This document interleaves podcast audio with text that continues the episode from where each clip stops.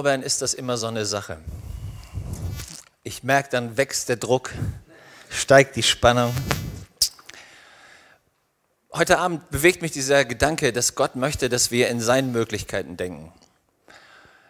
Ich spüre die Herausforderung ganz oft in Situationen, wenn Menschen kommen und mich fragen und sagen, ähm, unsere Ehe ist richtig schwierig. Hätten Sie einen Tipp? Und dann erwarten Sie, dass der Pastor irgendwie das Wort zum Sonntag hat, das alles verändert. So, ich, ich denke manchmal, Leute erwarten von, von Gott, dass er wie so eine Seilbahn ist. Man setzt sich rein, freut sich, wenn es oben ankommt und dann steigt man aus und alles ist Paletti. Und manche Leute denken, so läuft es im Leben. So, man hat so diese Turbo-Seilbahn.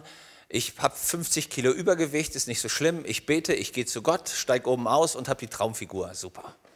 Oder ich bin ein luschiger Christ, ich bete, der Pastor spricht ein vollmächtiges Gebet, ich steige in diese Seilbahn ein und komme oben als Superchrist raus. Bete immer und wo immer mein Schatten hinfällt, werden alle Leute gesund, alles ist cool. Leute, so eine Seilbahn gibt es nicht. Tatsächlich fordert Gott uns auf, seine Möglichkeiten nachzudenken und in Bewegung zu setzen. Und wenn du da nachdenkst, welche Leute imponieren dir am meisten? Das ist der Nachteil offener Flaschen.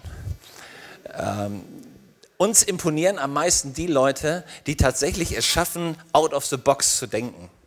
Mich, äh, mich, faszinieren Leute wie Otto Lilienthal, ein Typ, der in einer Zeit, wo niemand an Fliegen glaubt, auf den großartigen Gedanken kommt, wir bauen eine Flugmaschine, wir schaffen es, die Gesetze der Aerodynamik irgendwie zunutze zu machen. Wir schaffen es tatsächlich, was niemand für möglich hält, was alle Leute ähm, als völlige Spinnerei abtun. Und der Mann setzt seine Idee um gegen alle, gegen alle Fachleute, gegen alle Möglichkeiten, gegen alle Ingenieure seiner Zeit, gegen die Royal Society in England, die festgestellt hat, dass der Mensch nie fliegen wird.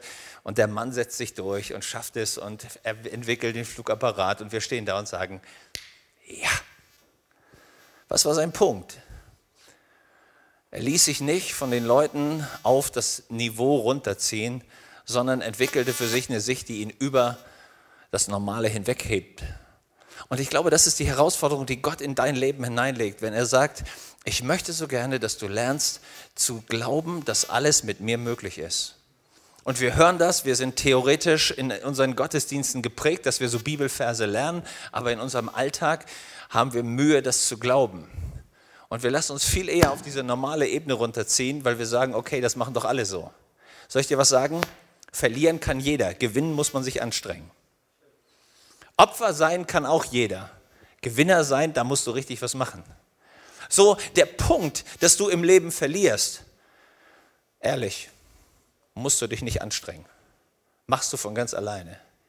Wenn du willst, dass Gott was durch dich tut, musst du dich entscheiden zu sagen, Gott, ich will lernen, mit dir zusammen das Unmögliche zu probieren. Und genau das ist die Herausforderung. Wenn wir sagen, Gott, wir brauchen ein Wunder, das Erste, was ich begriffen habe, wenn du ein Wunder brauchst, brauchst du vorher ein Problem. Ja, verschluck dich nicht, das sollte jetzt dich nicht ärgern, sondern äh, es ist tatsächlich der Fakt. Wenn du ein Wunder willst, musst du entdecken, ich habe ein Problem. So, ohne Problem kein Wunder. Und wenn du das Problem hast, musst du, dir, musst du dich fragen, mit was für einer Hilfe schaffe ich das in Bewegung zu kriegen. Und das finde ich spannend.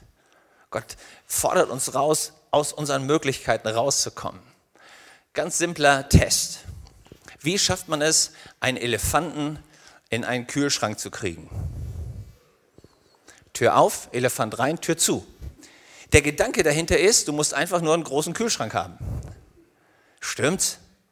Hast du jetzt zu Hause gerade gesessen und überlegt, wie kriegen wir den jetzt rein? Dann denkst du noch in deiner Kategorie. Fang an, in einer großen Kategorie zu denken. Und dann ist plötzlich die zweite Frage ganz einfach. Wie kriegt man die Giraffe in den Kühlschrank? Tür auf, Elefant raus, Giraffe rein, Tür zu. Siehst du, schon hast du es verstanden. Wenn du einmal lernst, ein bisschen rauszugehen aus dem, was normal ist, dann merkst du plötzlich, hey, wenn du das erste Mal rausgesprungen bist, beim zweiten Mal ist ganz einfach.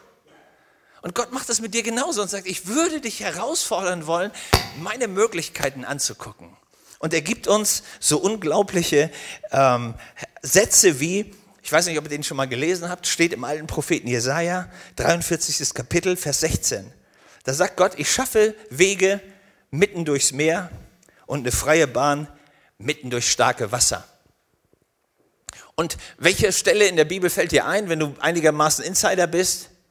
Genau, die Geschichte mit Israel durchs Rote Meer. Gott macht einen Weg, wo es überhaupt gar keinen gibt.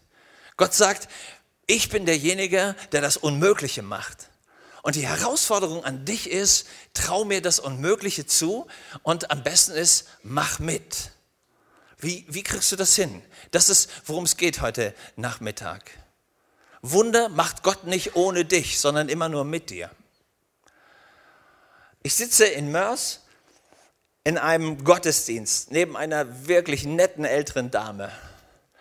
Und bevor das alles so losgeht, gibt es das ähnlich wie hier, dass eine, diese Dame von neben mir interviewt wird. Ich krieg mit, sie war die Bäckerin dieser großartigen Torten, die da stehen. Und sie erzählt aus ihrem Leben. Und die Story ist Hammer. 2005 sind alle ihre Männer unterwegs zum Holzmachen raus. Und als sie wiederkommen, finden sie Mutter nicht. Und sie suchen um das Haus rum, gehen bis zur Scheune und die Frau liegt im Schnee. Mit dem Kopf im Schnee ist schon ganz blau. Der ähm, Sanitätswagen, die Ärzte, die gerufen werden, stellen fest, die Frau muss mindestens schon eine halbe Stunde tot sein. Jetzt probieren die Leute, was man probiert in so einem Fall. Man versucht sie zu reanimieren. Der Defibrillator wird draufgehalten, einmal, zweimal, dreimal, viermal und danach weiß man, das ist jetzt eigentlich nicht mehr logisch, aber sie halten es trotzdem drauf, achtmal Defibrillator, nichts passiert.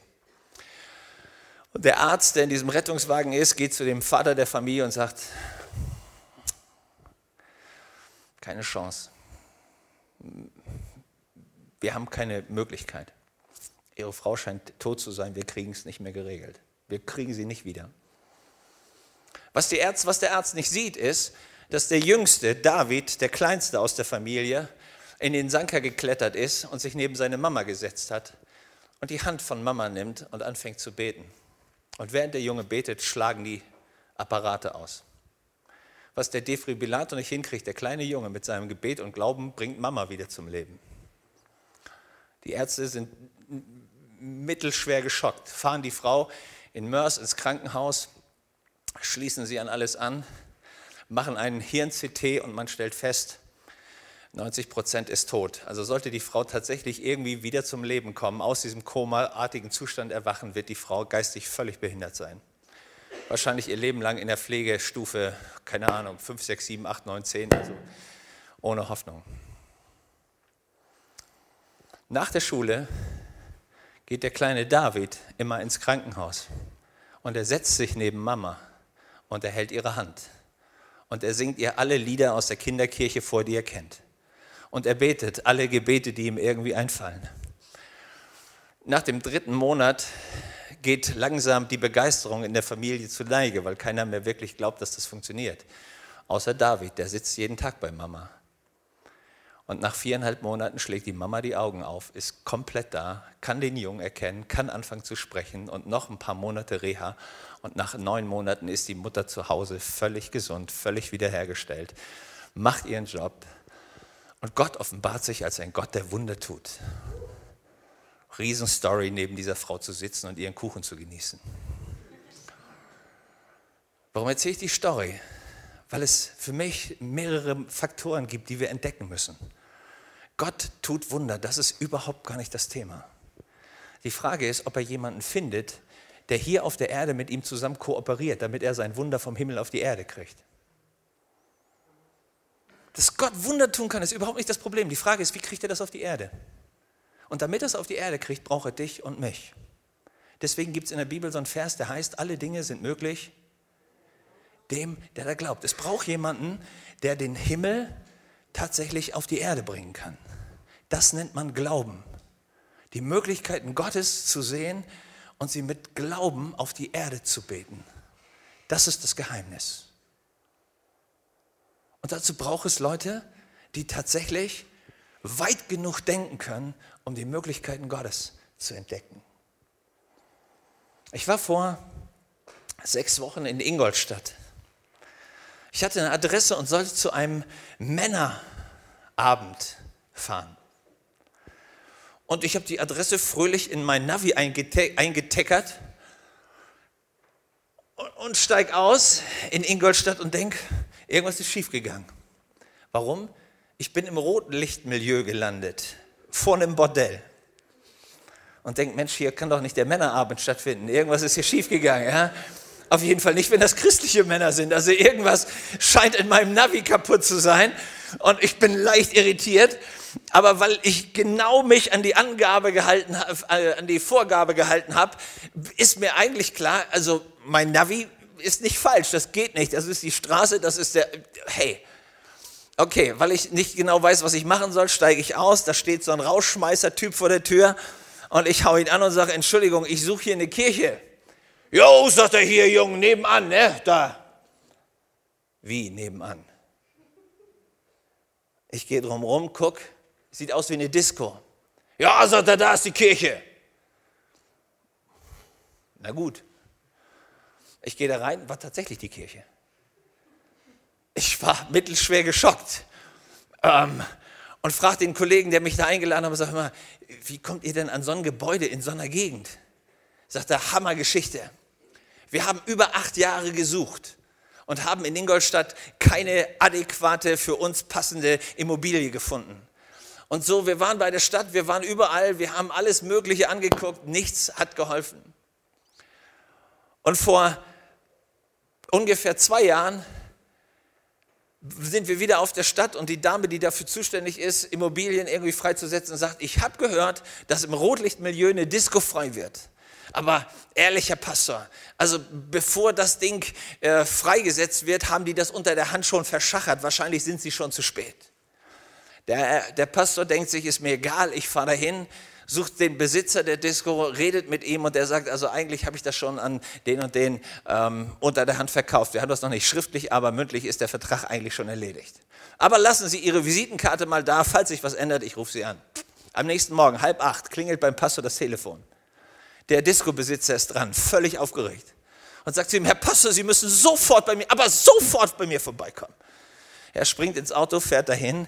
Der Disco-Besitzer ist völlig aufgelöst. Seine Frau ist mit, mittlerweile auch völlig aufgelöst und sagt zum Pastor ganz Entschuldigung, ich weiß nicht, was mit meinem Mann los ist. Der ist normalerweise nicht so. Und dann guckt der Pastor, weil er ja beide nicht wirklich kennt, dann sagt der Mann, ich bin heute Nacht aufgewacht, Herr Pfarrer. Wissen Sie, warum ich aufgewacht bin? Weil der liebe Gott mich geweckt hat. Der Pastor guckt ihn an und sagt, wer hat Sie geweckt? Sagt er, ehrlich, der liebe Gott war an meinem Bett. Er sagt, machen Sie keinen Scheiß. Doch, sagt er, der liebe Gott war an meinem Bett und hat gesagt, verkauf Jörg deine Disco und mach ihm einen guten Preis. Der Disco-Besitzer, ein gottloser Geseller, wie er im Buche steht, mit Frommsein überhaupt null am Hut, ist völlig verzweifelt, dass der liebe Gott ihn besucht hat, ist richtig unter Schock und überlegt krampfhaft, kennt er jemanden, der Jörg heißt? Er guckt in seiner Datei nach und er findet niemanden, der Jörg heißt. Er sagt zu seiner Frau, aber, aber, aber der liebe Gott hat gesagt, ich soll Jörg suchen.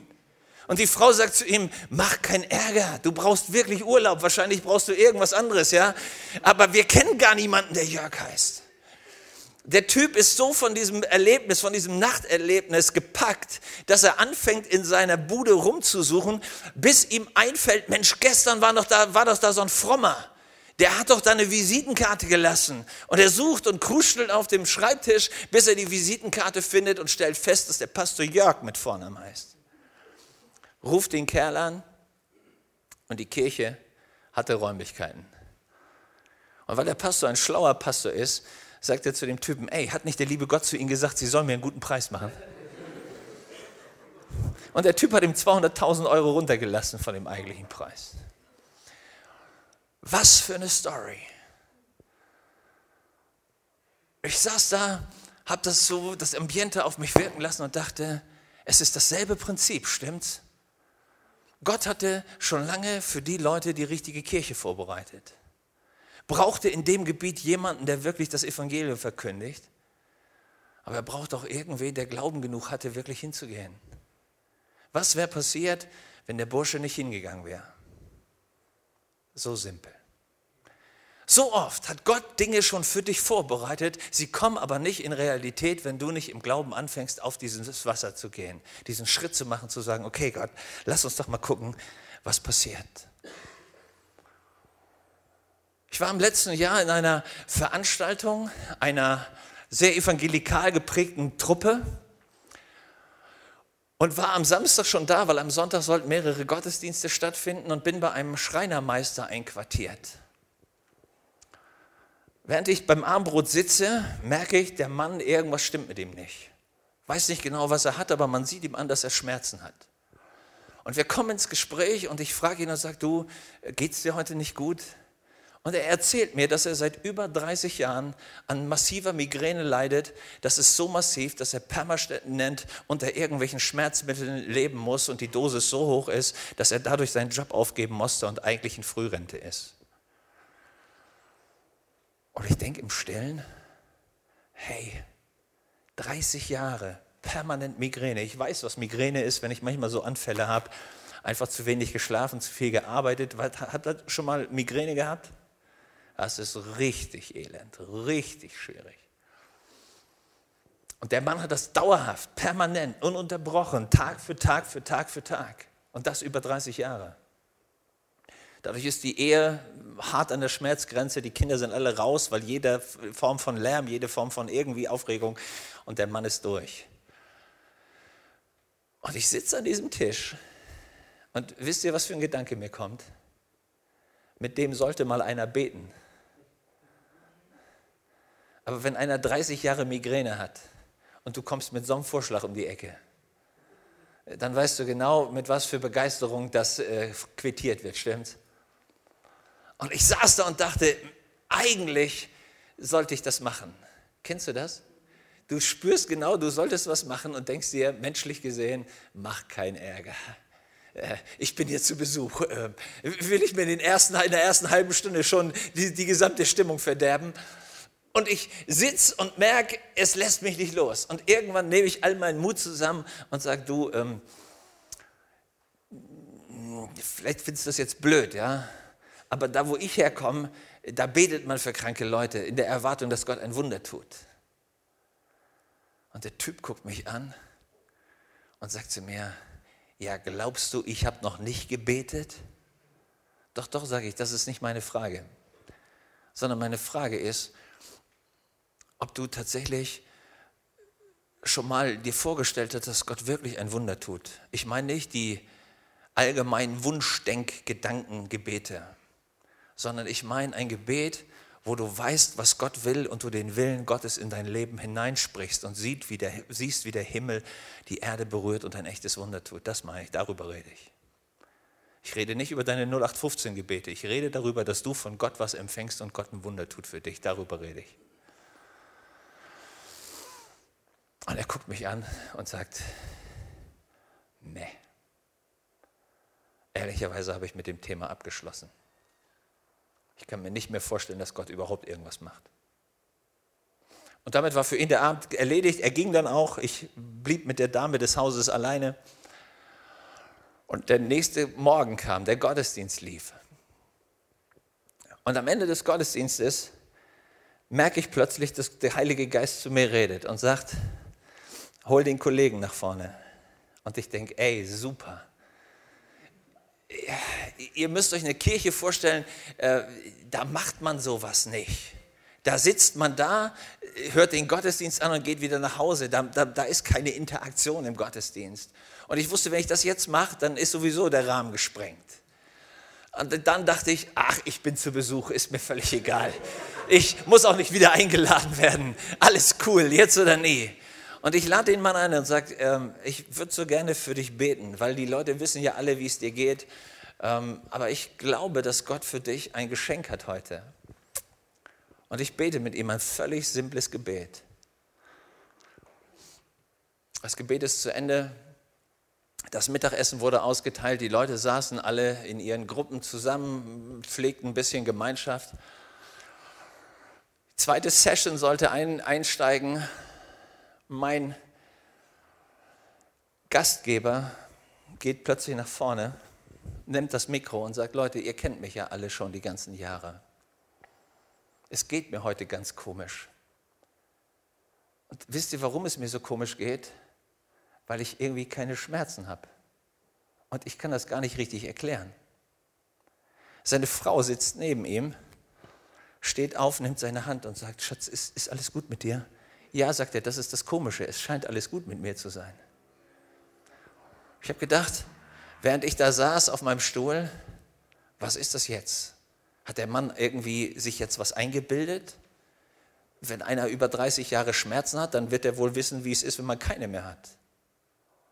Ich saß da, ich war mir nicht ganz sicher. Ich sah die, ganze, die ganzen Leute im Gottesdienst, die waren sich auch nicht sicher. Und der Mann steht da und sagt, Leute, ich kann das nicht erklären. Aber als das Gebet kam, lief was durch mich von oben nach unten und der Schmerz ist gegangen. halbes Jahr später schreibt er mir und sagt, meine Familie fragt mich jeden Tag. Und jeden Tag sage ich, der Schmerz ist nicht wiedergekommen. Ich kann das nicht erklären, aber Gott hat ein Wunder getan. Mittlerweile macht er seinen Job wieder, ist wieder in der Firma drin, ist in seinem Kirchengemeinderat und bringt die Sache nach vorne. Was ist, wenn Gott für dich ein Wunder beschlossen hat? Und du dastehst und sagst, ich kann mir das aber nicht vorstellen. Das Dumme ist, wenn du nicht in die Möglichkeiten Gottes hineinreichst, kann das Wunder nicht zu dir kommen. Und Gott ist da und du kriegst trotzdem nichts mit. Und in der Bibel, die ist voll von Beispielen, wo Gott da ist und die Leute kriegen das nicht mit. Wie traurig. Du sitzt im Gottesdienst, Gott ist da und du kriegst es nicht mit. Gott kommt und er will ein Wunder tun und du kriegst es nicht mit. Wie dramatisch. Im Lukas-Evangelium heißt es, und die Kraft des Herrn war da, um zu heilen, und die Leute kriegten das nicht mit. Was für ein Elend. Du kannst fromm sein ohne Ende, alle Bibelverse auswendig kennen und du schaffst es nicht, diese Verbindung herzustellen, die den Himmel auf die Erde zieht. Was für ein unglaubliches Elend. Gott lädt dich ein und sagt dir, hey, ich möchte so gerne, dass du lernst, meine Möglichkeiten zu sehen.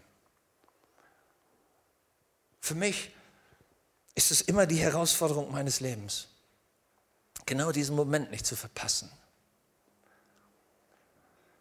Wir saßen am Vormittag zusammen, meine Frau und ich, und wir haben Zeitung gelesen. Und meine Frau las den Teil der Landeszeitung. Darüber wurde gerade berichtet, wie in einem sozialen Brennpunkt der Stadt ein Riesentheater in der Schule ist. Lehrer fallen aus, weil sie den Druck nicht mehr aushalten können, lassen sich vorzeitig pensionieren, riesen viel Unterricht fällt aus, die Eltern beschweren sich, der Schulrat hat keinen richtigen Plan. Und ich lese das so ein bisschen halb laut und meine Frau sagt zu mir, Schatz, du wolltest doch immer schon in die Schule. Geh mal beim Direktor vorbei und melde dich, die brauchen dich. Und ich denke, ja, super, die warten auf mich, ja. Null, nie im Leben Lehramt studiert, kein Plan. Ähm, und ich sage zu ihr, Schatz, die Chance, dass die mich nehmen, ist gleich null. Außerdem komme ich aus der falschen Kirche. Ja? Ähm, da müssten wir dann schon irgendwie in der Großkirche beheimatet sein, aber wir als Freikirche, da gar keine Chance. Was sagt meine Frau zu mir? Sie lächelt mich an und sagt, du hast immer eine große Klappe und wenn es drauf ankommt, dann gehst du nicht hin. Ja, mein Stolz war gebissen. Also habe ich mir meinen Lebenslauf zusammengeschrieben, mir überlegt, was könnte ich den Leuten erklären, warum ich bei der Schule mich melden wollte. Habe das alles aufgeschrieben, bin zum Direktor gestiefelt, habe einen Termin gehabt, der hat sich das durchgelesen und dann sagte er, ich kenne Sie, Sie sind doch das mit diesem Sozialwerk und diesem ganzen Kram da in der Stadt. Genau, sage ich, das sind wir. Sagt er, ähm, ich finde ja Ihr Anliegen cool und das würde uns ja wirklich helfen, wenn jemand da wäre, aber ich kann das gar nicht entscheiden, da müssen Sie zum Schulrat. Okay, also ich Wochen später beim Schulrat, der erzählt mir dasselbe und sagt, ich kann es aber nicht entscheiden, sondern für uns ist die Nordelbische Kirche zuständig. Sie müssen nach Kiel zum Kultusministerium und die müssen Ihnen eine Lehrerlaubnis geben. Okay, also ich in Zug, steige in Kiel aus, gehe da zum Ministerium, frage mich da durch, bis ich bei dem richtigen Sachbearbeiter bin der schaut sich meine Unterlagen nochmal an, die hatte ich schon vorher hingeschickt, dann holt er seinen dicken Ordner und guckt nach, bla bla bla, mit welchen Kirchen sie da irgendwelche Gentleman Agreements haben und so weiter und so weiter. Und irgendwie nach einer halben Stunde sagt er mir, Herr Brandner, ich stelle fest, mit Ihrer Kirche haben wir da gar keine Vereinbarung. Ja, das hätte ich ihm auch vorher erzählen können. Ja Habe ich vorher auch schon gewusst. Er sagte, wir können Ihnen gar keine Lehrerlaubnis geben, das geht gar nicht. Ich sitze da und denke mir, was habe ich meiner Frau gesagt? Ich hätte mir das ganze Theater, halbes Jahr, hätte ich mir alles sparen können. Und sitze da und bin irgendwie so von der Situation ein bisschen überfordert, aber merke, wie so innerlich bei mir so ein, so ein, so ein leichter Widerstand hoch. Kennt ihr das?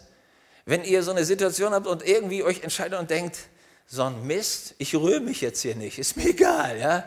Äh, habe ich, mich, hab ich mich so weit aus dem Fenster gelehnt, jetzt bleibe ich einfach sitzen, mal gucken, was passiert. Und der Sachbearbeiter hat die Situation falsch eingeschätzt. Er dachte, ich habe ihn nicht verstanden. Also fing er nochmal an, alles zu erzählen, was er mir gerade vorher erzählt hatte. Und ich saß da.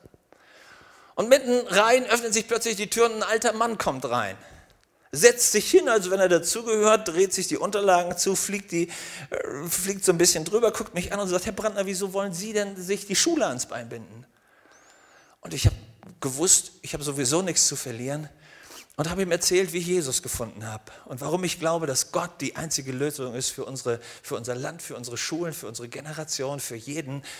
Ähm, nach vielleicht zehn Minuten unterbricht er mich, steht auf, kommt um den Tisch rum, nimmt meine Hand und sagt, Männer wie Sie brauchen wir im Schuldienst. Der Sachbearbeiter kommt wie die Tarantel aus dem Stuhl hoch und sagt, wir dürfen dem Mann gar keine Lehrerlaubnis geben. Der Alte steht auf und guckt ihn an und sagt, wenn ich Ihnen sage, Sie geben dem Mann eine Lehrerlaubnis, geben Sie ihm eine Lehrerlaubnis, haben wir uns verstanden. Raus der Typ. Der Alte guckt mich an und sagt, wissen Sie, ich war ja auch nicht hier immer nur so ein, so ein Funktionär. Meinen Jungs in der Schule habe ich immer beigebracht, mit Triebel durch die Bibel. Da wusste ich wenigstens, dass der Triebel heißt, der Mann. Hat er mir noch so ein paar Storys erzählt. Dann hat er sich verabschiedet, mir Gottes Segen gewünscht und dann ging er wieder. Der Sachbearbeiter kam rein, bisschen grün im Gesicht. Ja, man merkte, der angefressene Kerl. Und dann sagte er so im Halbsatz zu mir, Mensch, hätten Sie mir nicht sagen können, dass Sie den Triebel kennen? ich habe den Mann noch nie gesehen. Dann guckt er mich an und sagt, wie, ist der nicht wegen Ihnen hier? Dann sage ich, Meister, ist das mein Laden oder Ihr Laden? Ich habe keine Ahnung, ich habe den noch nie gesehen. Er sagte, das ist ja ein Ding. Wo kommt der denn her? Ging raus, telefoniert, kommt er wieder rein, sagte, das ist ja gediegen, ist das ja. Ja, sage ich, was ist passiert? Ja, sagt er, der sollte dir hier gar nicht sein. Der hatte eine Anhörung bei Gericht, aber der hat sich im Termin geehrt. Der war eine Stunde zu früh, wusste scheinbar nicht, was er mit seiner Zeit machen sollte und saß plötzlich im Ministerium. Und dann stellt sich raus, das ist der Oberkirchenrat Triebel, die zweithöchste Instanz der nordelbischen Kirche, der eigentlich in Hamburg war. Der Mann war zur richtigen Zeit an der richtigen Stelle und ich hatte eine Lehrerlaubnis. Was ist, wenn Gott den Segen schon vorbereitet hat und du gehst nicht hin, um ihn abzuholen. Wie unglaublich, lass mich das sagen, wie unglaublich dämlich. Wie unglaublich schade. Gott ist da und will was für dich tun und du schaffst diesen halben Meter nicht, um es abzuholen. Was für ein Jammer. Was für ein Jammer. Und nur deshalb, weil es in deine, in deine Vorstellung nicht reingepasst hat. Leute, wenn ich irgendwas in meinem Leben mit Gott begriffen habe, dann wird sich Gott nicht nach meinen Vorstellungen richten, sondern ich lerne mich nach seinen Vorstellungen zu richten. Da liegt das Geheimnis. Und dann entdeckst du plötzlich einen Gott, der Dinge in Bewegung setzt, von denen du gar nicht gedacht hättest, dass es geht. Eine meiner, meiner Lieblingsstories ähm, wird vom Moody-Institut in Chicago erzählt. Um die Jahrhundertwende wurde, wurden Bibeln verkauft. Das kann man sich bei uns heute gar nicht mehr vorstellen. Aber da sind Bibelverkäufer durchs Land gezogen, haben an jede Haustür geklopft und haben Bibel verkauft. Und es gab einen, der alle Rekordzahlen gebrochen hat im Bibeln verkaufen.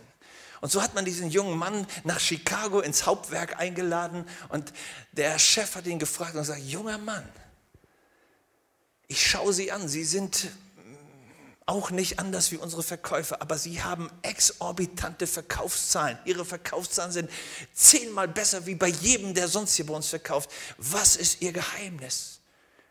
Und dieser junge Mann, ein bisschen schüchtern, fing an und sagte, wissen Sie, wenn ich an die Tür klopfe, dann frage ich die Leute immer, soll ich Ihnen was vorlesen oder wollen Sie die Bibel kaufen? Und die Typen stellten fest, der Bursche stottert, der hat ein Sprachproblem. Und ist trotzdem der beste Bibelverkäufer von allen. Und das Verrückte ist, wir würden sagen, ey Kollege, wenn du was mit Kommunikation zu tun hast und du hast ein Sprachproblem, dann ist das der richtig falsche Job für dich. Und der Typ hat sich gesagt, ja, das mag ja sein. Aber es könnte auch die Riesenchance sein. Verstehst du den Gedanken? Ich dachte, was für eine Hammergeschichte. Der Typ bleibt nicht bei seinen Begrenzungen, sondern traut Gott was zu und rockt den Laden. Was wäre, wenn Gott dasselbe zu dir sagt? Bleib doch nicht bei deiner Begrenzung stehen, sondern fang an, Gott was zuzutrauen, dass er mit dir zusammen tatsächlich was Großes bewegen kann. Was ist, wenn deine kleine Schmalspur-Denkkiste mit Gottes Möglichkeiten ehrlicherweise gar nichts zu tun hat. Ostern steht vor der Tür. Und immer wenn ich an Ostern denke, denke ich an diesen Gedanken. Ich glaube, es war ein, ein Pastor aus einer schwarzen Kirche. Und er hatte einen einzigen Satz, den er an diesem Sonntag predigte. Aber mit diesem Satz brachte er die Kirche zum Kochen. Er begann darüber zu erzählen, wie es war damals, als Pilatus Jesus freigibt. Als die Jünger zusammenbrechen, weil sie sehen, wie ihr Herr ausgepeitscht wird. Und es so aussieht, als wenn Jesus verlieren würde. Und der Pastor brachte immer diesen einen Satz und sagte, ja, ja, das war Freitag. Aber sie wussten nicht, dass der Auferstehungssonntag noch kommt. Und er erzählte eine Geschichte nach der anderen, wie die Frauen über Jesus weinen, als sie ihn sehen da am Kreuz, weil er wie der Verlierer aussieht. Und dann kam sein Satz wieder, er stimmt. Aber es war erst Freitag. Auferstehungssonntag würde noch kommen. Die Hölle war dabei, begeistert zu sein und dachte, jetzt hat sie den Retter der Welt endlich unter Kontrolle. Aber Leute, ehrlicherweise war es erst Freitag. Sonntag kommt noch. Und während die, die Dämonen ihr Fest feierten und dachten, sie können Jesus in der Hölle halten, merkten sie nicht, dass sie den Fehler des Lebens machten, denn es war erst Freitag. Sonntag würde kommen. Und als Sonntag kam, öffnete sich die Hölle, öffnete sich das Grab und Jesus stand auf in Macht und in Herrlichkeit. Immer wenn du bei deinen Möglichkeiten stehen bleibst oder bei deinen Unmöglichkeiten, mach dir klar, das ist nur Freitag. Du hast mit Gottes Möglichkeiten noch nicht gerechnet. Auferstehungssonntag kommt, garantiert. Bleib nicht bei Karfreitag stehen. Das wäre das Furchtbarste, was passieren könnte in deinem Leben. Bleib nicht bei deinen Möglichkeiten stehen. Bleib nicht bei deiner Angst stehen. Bleib nicht bei deiner Sorge stehen. Bleib noch nicht mal bei deiner Krankheit stehen. Bleib nicht bei deinem Unglauben stehen. Bleib nicht bei deinem Zweifel stehen. Das ist alles Freitag. Was du brauchst, ist Auferstehungssonntag. Wenn das, was du schon längst für tot geglaubt hast, durch Gott wieder lebendig wird. Das ist die Herausforderung deines Lebens. Das ist die Herausforderung, egal in welcher Situation du bist. Das ist, was Gott heute Abend zu dir sagt. Bleibst du bei deinen Möglichkeiten? Dann geht es dir wie den Jüngern, die im Boot bleiben. Bleibst du bei Gottes Möglichkeiten, dann kommt die Geschichte, wo du aus dem Boot rausspringst und sagst, lass uns doch mal gucken, ob Gott nicht sein Wort beweisen wird. Lass uns doch mal gucken. Manchmal sagen Leute zu mir, ja, ja, aber der ist ja nachher auch untergegangen. Ja, aber der ist wenigstens auch drei Schritte mindestens auf dem Wasser gelaufen. Und das hat ihn am Ende so verändert, dass er der Apostel der ersten Kirche war, wo die Bibel sagt, der Schatten reichte aus, um die Leute gesund zu machen. Was wäre, wenn du heute diesen Sprung schaffen würdest, aus deiner Angst und aus deinen Unmöglichkeiten in die Möglichkeiten Gottes rein? Was wäre, wenn Gott heute deine Situation ändern könnte? Weil du verstanden hast, dich nach seinen Möglichkeiten auszustrecken und nicht bei dir selber zu bleiben. Das ist das Geheimnis echter Wunder. Und ich würde heute gerne euch einladen wollen, mit mir zu beten.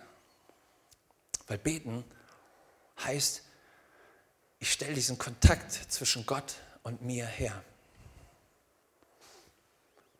Jesus hat uns ein Gebet gelehrt und in diesem Gebet heißt es, Vater unser, der du bist im Himmel. Damit wissen wir, wo Gott ist. Stimmt's? Dass er groß und stark ist, ist keine Frage. Aber was sollst du beten? Geheiligt werde dein Name, dein Reich komme. Und jetzt kommt's. Dein Wille geschehe, wie im Himmel. Und jetzt kommt unser Part. So auf Erden. Da sind wir gefordert. Stimmt's?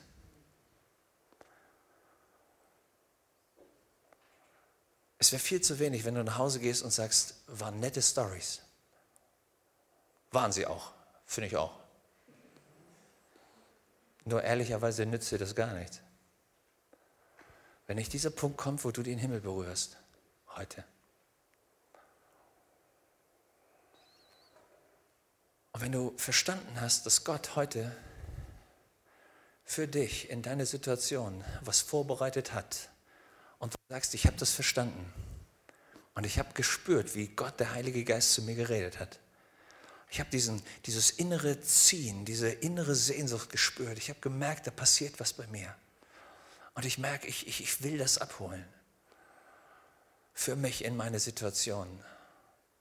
Dann würde ich dich einladen wollen, einfach aufzustehen, hier zu mir nach vorne zu kommen und ein Gebet zu empfangen. In der Bibel gibt es so eine ganz simple Hilfe. Die, da heißt es, wenn zwei oder drei eins werden, worum sie bitten, gemäß dem Willen Gottes, dass Gott ihnen das gerne gibt. Ich würde dich einladen. Wenn du kommst, bin ich gerne der Zweite oder Leute aus dem Gebetsteam. Und dann lass uns doch den Willen Gottes reinbeten in deine Situation. Und dann lass uns doch gucken, ob Gott sich nicht in deiner Situation mit einem echten Wunder offenbart.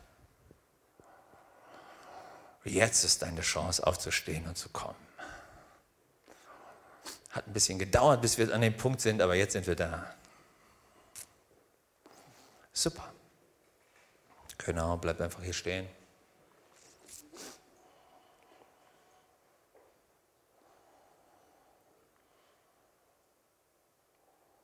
Okay. Alle anderen dürfen entspannt sitzen bleiben. Die Kollekte wird dadurch auch nicht größer, also ihr müsst euch keine Sorgen machen. Alles gut. Ich würde noch gerne die Beter bitten, dass sie hier nach vorne kommen. Und vielleicht sind die Lobpreise so freundlich und äh, schenken uns sowas wie einen Soundfloor, das wäre auch nett. Sehr cool. Wenn ihr euch zu mir stellt, hilft das wenig. Ihr müsst euch zu den Leuten stellen, die ein Gebet brauchen. Das hilft sehr. Sehr gut. Jetzt für alle Zuschauer, damit es euch nicht so langweilig ist, steht doch einfach auf, streckt eure Hände nach vorne und betet auf eurem Platz für die Leute, die hier vorne stehen. Weil diese